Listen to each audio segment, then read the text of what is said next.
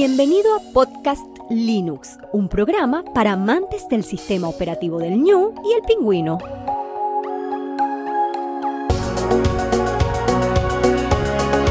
El espacio sonoro para disfrutar del software libre.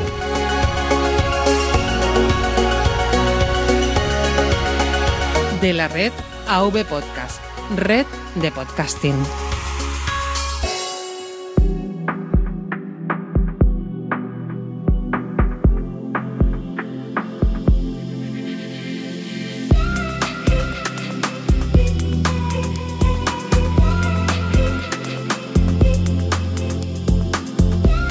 Muy buenas oyentes de Podcast Linux, mi nombre es Juan Febles y tenemos un especial, muy especial entre manos.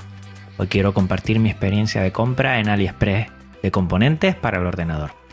Ya estés en trayecto, haciendo deporte o tareas del hogar, paseando en tu casa, te doy la bienvenida al episodio 78, Componentes AliExpress.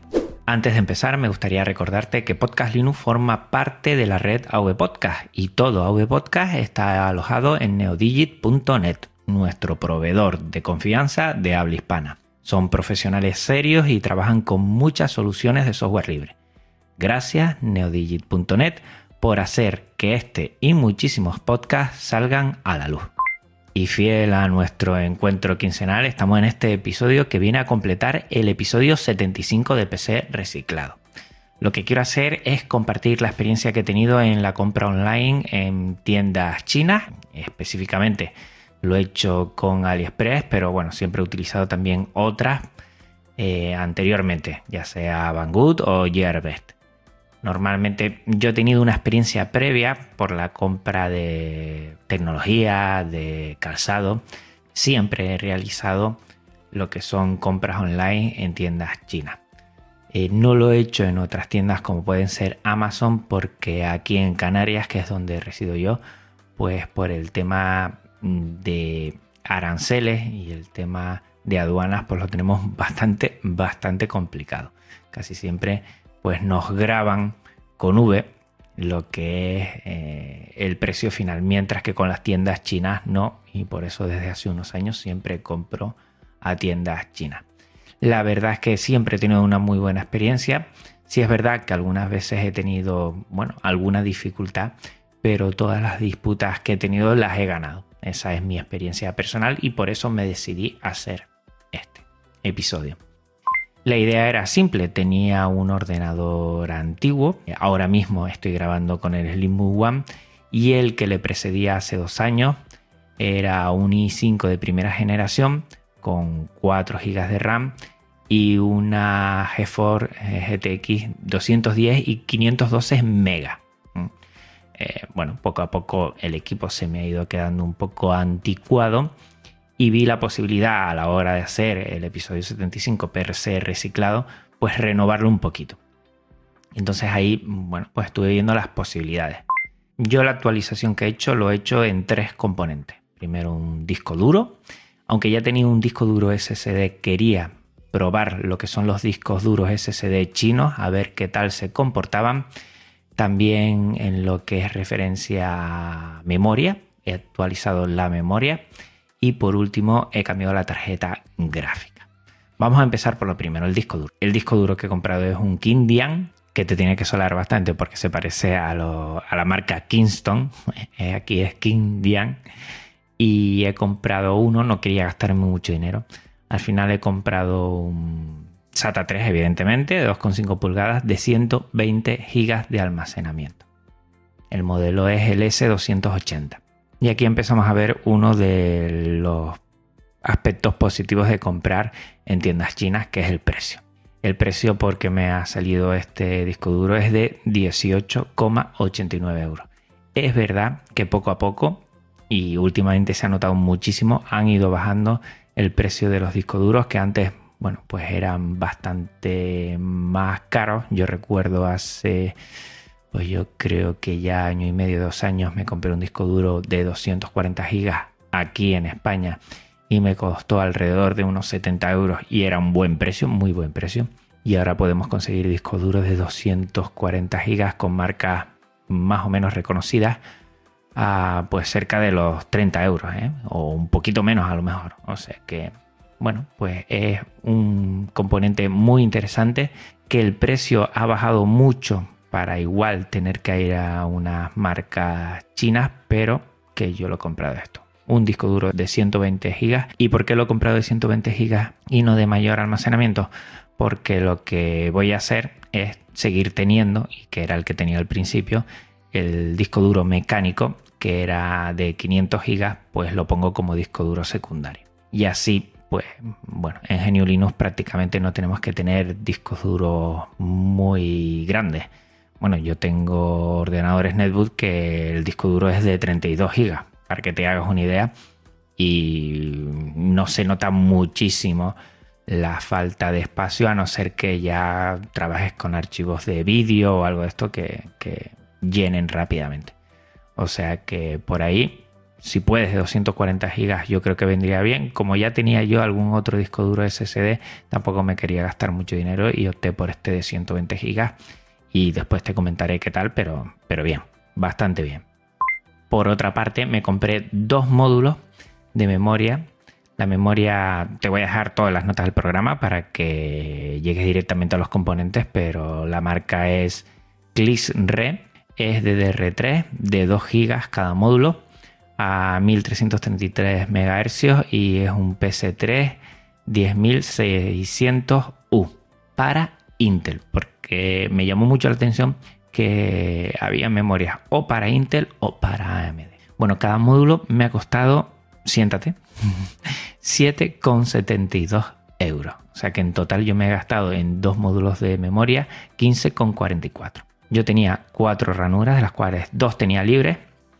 Y mm, aquí, bueno, ya lo comentaré después, pero lo bueno que hagas no solo es que mires de qué tipo son las memorias que tienes ya, sino también te vayas a mirar la documentación de la placa para orientarte un poco qué tipo de memorias admiten y cuáles le puedes sacar mayor partido. Por último, lo que necesitaba era una tarjeta gráfica. La verdad es que la que tenía anteriormente, una 210, pues muy, muy básica, prácticamente súper básica. Hablando con Boro, en el cual ya en el episodio 75, que fue a raíz de un vídeo que hizo, a mí me llamó mucho la atención la configuración que tenía hecho por componentes accesorios de segunda mano y él siempre me comentó que si quería una tarjeta gráfica buena en rendimiento, barata y que funcionara, pues la GTX 750. Mientras los otros dos componentes son nuevos, esta eh, sí que es de segunda mano. El precio que me ha costado es 38,67 euros. Y bueno, se nota muchísimo el cambio de rendimiento y la verdad es que estoy súper, súper contento. Bueno, el gasto en total de todos los componentes es de 73 euros. O sea que yo con 73 euros he actualizado mi ordenador antiguo y yo creo que, estaba quedando ya un poquito cojo y la verdad a partir de aquí pues yo creo que tendrá mm, dos, tres añitos más de, vida mínimo y ya veré después qué hago. Y todo esto es para animarte siempre a que intentes utilizar y reciclar y reutilizar todos los que son los componentes y que alargues la vida lo más posible porque con GNU Linux podemos. El pedido lo hice el 12 de abril y llegó a casa el 29 de abril. Hay que ver que aquí en Canarias te puede tardar uno o dos días más que con respecto a la península en España. A otros países eh, latinoamericanos pues desconozco cuánto más puede tardar. Pero dos semanas y media la verdad está muy bien. Normalmente suele tardar entre tres semanas y un mes. No suele alargarse más de un mes, que suele ser ya pues bastante. Un pero a todo esto está claro es pues bueno, pues que tarde un tiempo, la verdad. Si tarda un tiempo y en eso pues si quieres hacer un cambio rápido o tienes una avería, pues la verdad vas a estar varias semanas sin poder utilizar ese dispositivo. Pero si no tienes prisa, pues por el dinero que es, pues la verdad merece bastante la pena. Bueno, recordarte, elementos de seguridad. Lo primero, buscar un lugar de trabajo. Esto lo comenté en el episodio 75, pero me gustaría también eh, decírtelo ahora. Buscar un lugar de trabajo que sea espacioso, que puedas abrir tu ordenador sin problema. Siempre, siempre insisto, fotos de todo antes y después. Tú abres el ordenador y nada más abrir el ordenador empieza a hacer fotos eh, generales y específicas de cada sitio, de cada lugar, para que no haya ningún problema. Está claro que una persona, un técnico profesional no hace esto porque sabe lo que hace. Nosotros normalmente, pues bueno, pues se nos puede complicar algunas cosas y por eso siempre tenerlo bastante claro. Todo desconectado de la red eléctrica, mucho cuidado con la electricidad estática que aunque desconecte de la red eléctrica sigue estando ahí, muchísimo cuidado. Yo normalmente debajo de la mesa para no arañarla lo que suelo poner es un cartón, una caja abierta de cartón y lo pongo debajo y así ni lo araño ni, ni voy a, ensuciarla mucho. Y también a un lado pongo una hoja en blanco para poner los tornillos con un bolígrafo y cuando pongo los tornillos hago un círculo rodando a esos tornillos y pongo de donde lo he puesto, de donde los he sacado. A mí, la verdad que eso me soluciona bastante para que después estar de dónde son estos tornillos, a ver o no. Y mientras, si puedes ir haciendo fotos, yo lo hago sobre todo para revisar o hacer un vídeo o, lo que tú veas. Pero algunas fotos de específicas, primeros planos así, pues te sirve mucho en el antes y en el después para ver que todo queda perfecto. Necesitarás normalmente un destornillador estrella. Eh, también, ya que vas a abrirlo, te invito también a que le limpiemos un poquito si tiene polvo, que normalmente si no lo has abierto en un tiempo va a tenerlo. Lo podemos hacer con un cepillo, con un cepillito o con una aspiradora eléctrica teniendo mucho cuidado. Y ten en cuenta que cuando abramos algo de esto vamos a ensuciar sí o sí. Hay polvo y vamos a mover cosas y vamos a ensuciar un poco. Tenerlo en cuenta para dejarlo todo al final como tiene que estar. Bueno, en el desempaquetado he hecho un vídeo, a ver si me da tiempo porque estoy últimamente súper, súper apurado con el tiempo estamos en el cole terminando y, se nota el apuro de cosas que hay que cerrar. He hecho un vídeo tanto de lo que es el desempaquetado de los elementos como también la instalación en el ordenador. A ver si me da tiempo y lo subo. Si no, lo subiré más tarde, pero por ahí lo dejaré, lo tengo grabado. Y estaba todo perfectamente empaquetado. El único pero mm, es el disco duro, que la verdad eh, solo venía en una carta mm, que tenía un poquito de burbuja plástica adentro para que no tuviera ningún percance pero es que la cajita en sí del disco duro es muy muy muy endeble. Tiene el típico plástico y ya está. Es como cuando nos compramos una cajita de pendrive que es prácticamente papel cartón y un revestimiento plástico para que se vea el dispositivo pues prácticamente eso la verdad me pareció un poquito, bueno, pues endeble y que podría sufrir este disco duro.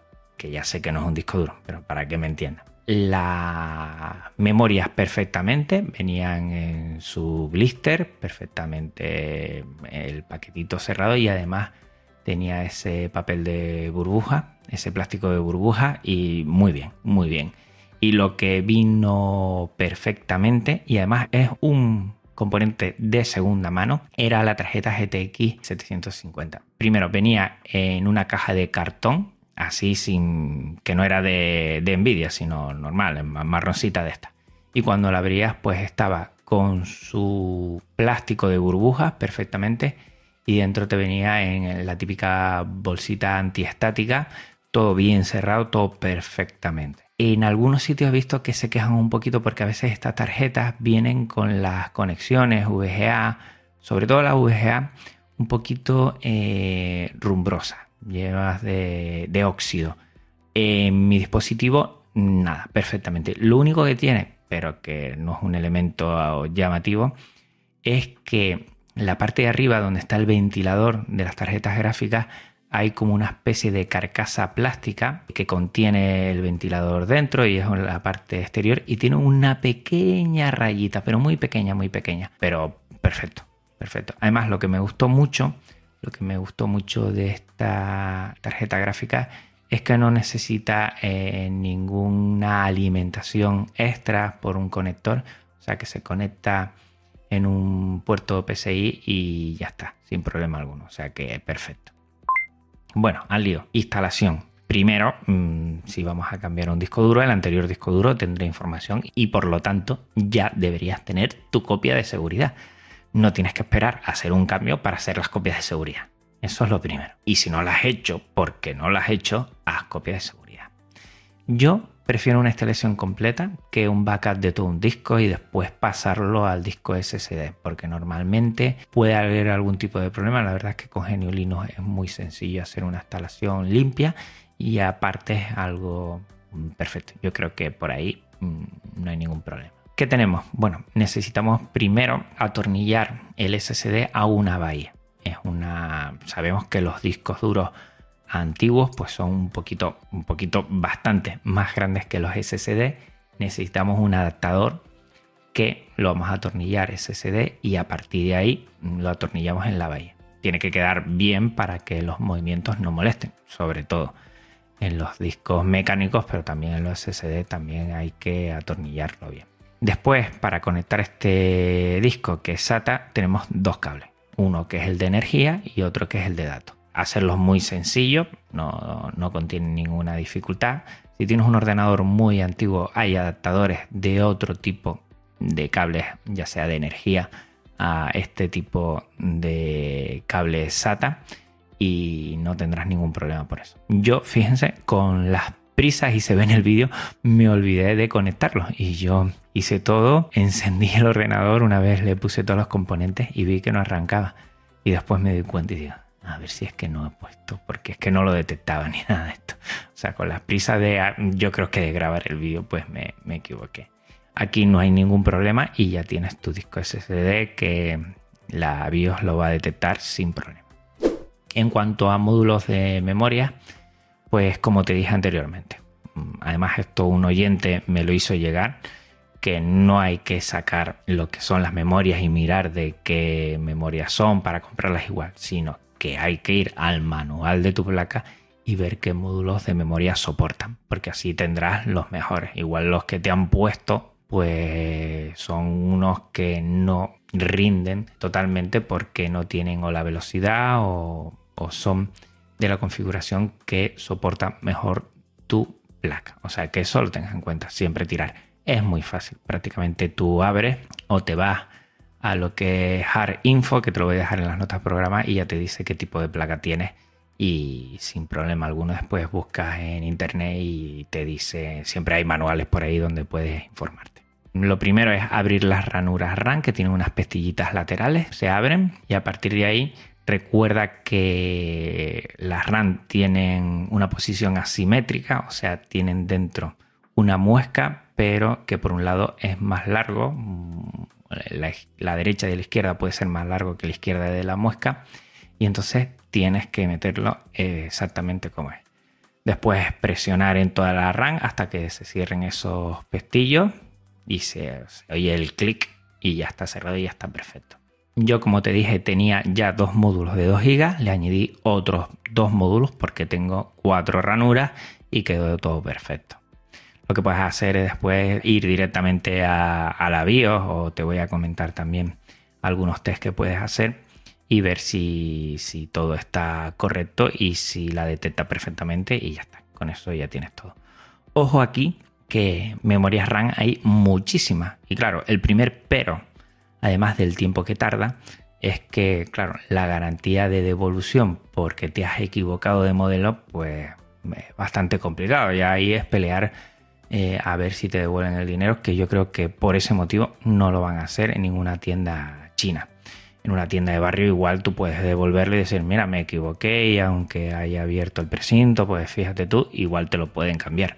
Pero aquí no, o sea, lo que tienes que hacer una y varias veces es cerciorarte perfectamente de que la memoria RAM que estás comprando sea exactamente la que necesita tu placa porque si no vas a tener un componente que no le vas a sacar nada de partido. A mí se me puso el corazón en la boca casi porque nada más abrirlo vi que el alto de la memoria era más pequeñita, muchísima más pequeñita que las que tenía las otras dos que tenía. Y es que parece que las nuevas memorias pues no tienen que ser tan altas. Bueno, solo eso.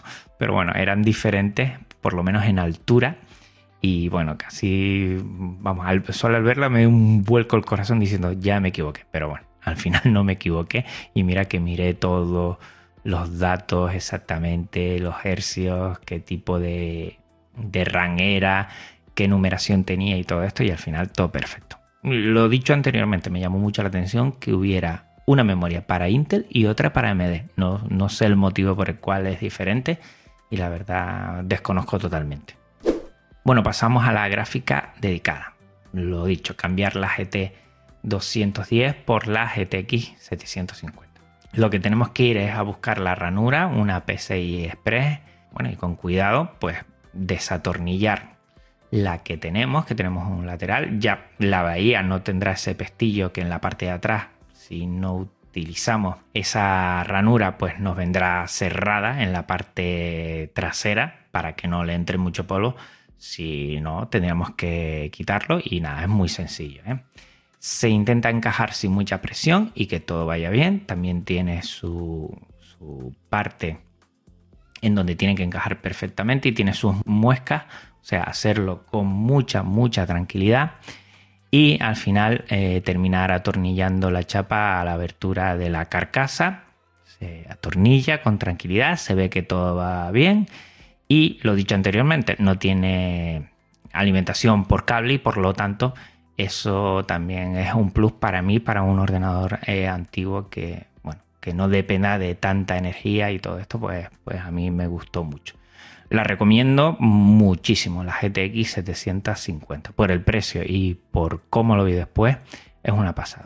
Los resultados, pues bueno, aquí eh, tuve un problema y es que quería haber hecho el hard info que es este programa que te hace un testeo y te dice los componentes que tiene la configuración de tu ordenador antes y después, pero no lo hice antes y después me dio una pereza volver a quitar todo y ponerlo en lo anterior que dije, paso, se queda así. Yo te voy a animar a hacer varios test del PC antes y después para que veas las diferencias. Y lo primero te dejar todo en el programa porque la mayoría son órdenes desde la terminal y comentártelas aquí te las voy a comentar por encima, pero que no merece la pena. Lo mejor es copiar y pegar y ya está.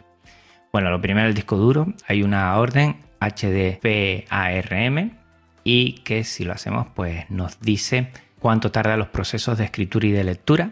Y bueno, vas viendo, pones un, un disco, lo miras y después cuando pones pones el otro y ves más o menos cómo ha cambiado eso y si va muy rápido. Te digo, de disco mecánico a disco de estado sólido es que es una pasada. Insisto una y otra vez. Si tienes un disco duro mecánico, lo primero que tienes que hacer es cambiarlo a uno de estado sólido porque es que es una pasada. El cambio es que parece que vas a tener un ordenador nuevo. Con eso te digo todo. En cuanto a la memoria, hay también otra orden de terminal, MD Decode, y yo te lo voy a poner aquí y ahí, bueno, pues va, va mirando todo lo que es. Y también hay un mens tester que, que también te va a decir si tiene algún fallo la memoria, si no, cómo va. Y merece mucho, mucho la pena pasarle todo esto. Insisto, te lo dejo en las notas del programa y así copias y pegas y ya está. Y por último, en la gráfica, yo tenía un pero en la gráfica porque he oído que por ahí venden gráficas que no lo son, que dice que son tienen 2 gigas pero no tiene nada. Y bueno, con GLX Info B, pues ya te dice toda la información de esa gráfica y por ahora va perfecto, no se recalienta el ordenador, va, bueno, va de las mil maravillas. Yo el ordenador lo utilizo, eh, solo lo utilizaba para registrar documentos en el colegio, lo he dejado en el colegio, en mi puesto de trabajo y a partir de que le he podido cambiar todo esto, pues ordenador nuevo. Es que va como una bala. No te digo que va como el Slimbook One, porque se nota que el i5 es de primera generación, pero los 8 GB, por ejemplo, a la hora de navegar, pues es una pasada. Se nota que todo abre muchísimo más rápido que cuando tenía 4 GB.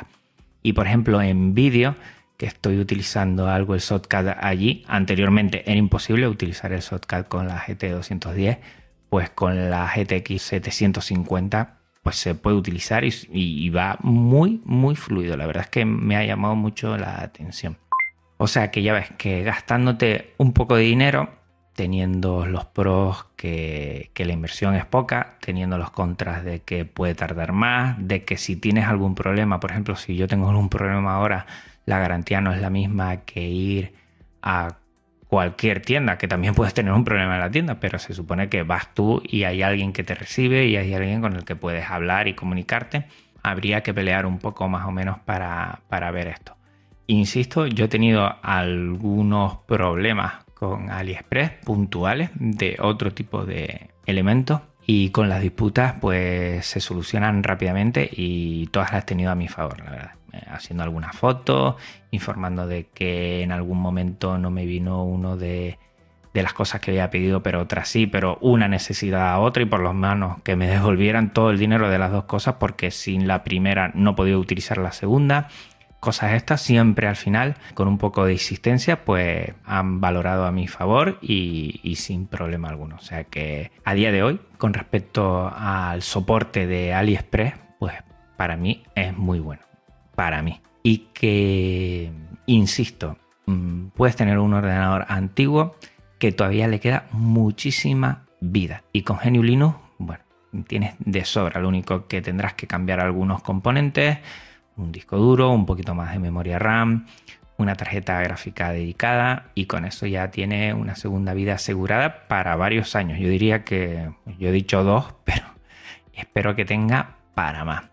Pues bueno, esta ha sido mi experiencia en lo que es a componente AliExpress, que a día de hoy te lo recomiendo y te animo sobre todo a que desempolves esos ordenadores, esos portátiles que estén por ahí y que si los puedes actualizar de alguna forma, pues le des esa vida que se merece y que con GNU Linux no hay ninguna obsolescencia de este tipo de ordenadores que con otros sistemas operativos sabemos que sí. Pues nada, por mi parte nada más. Recuerda que puedes contactar conmigo de muchas formas a través de Twitter, Mastodon, Arcade.org, Telegram y YouTube como Podcast Linux, por correo como podcastlinux.net y en la web avpodcast.net barra podcastlinux.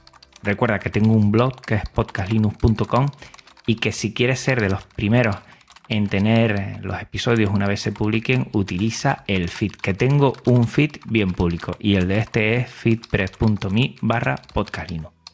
No olvides que estoy en iVoox, en iTunes y en Spotify para que no te pierdas ninguno de mis episodios. Y recuerda, insisto, que todo web podcast está alojado en neodigi.net, nuestro proveedor de confianza de habla hispana y que está muy, muy en sintonía con el software libre. Gracias por tu tiempo, escucha de atención y recuerda que en 15 días nos volvemos a ver aquí, en Podcast Linux. Hasta otra Linuxero, hasta otra Linuxera. Un abrazo muy, muy, muy fuerte. Chao. Podcast Linux, el espacio sonoro para disfrutar de GNU Linux. El espacio sonoro para disfrutar del software libre de la red AV Podcast, red de podcasting.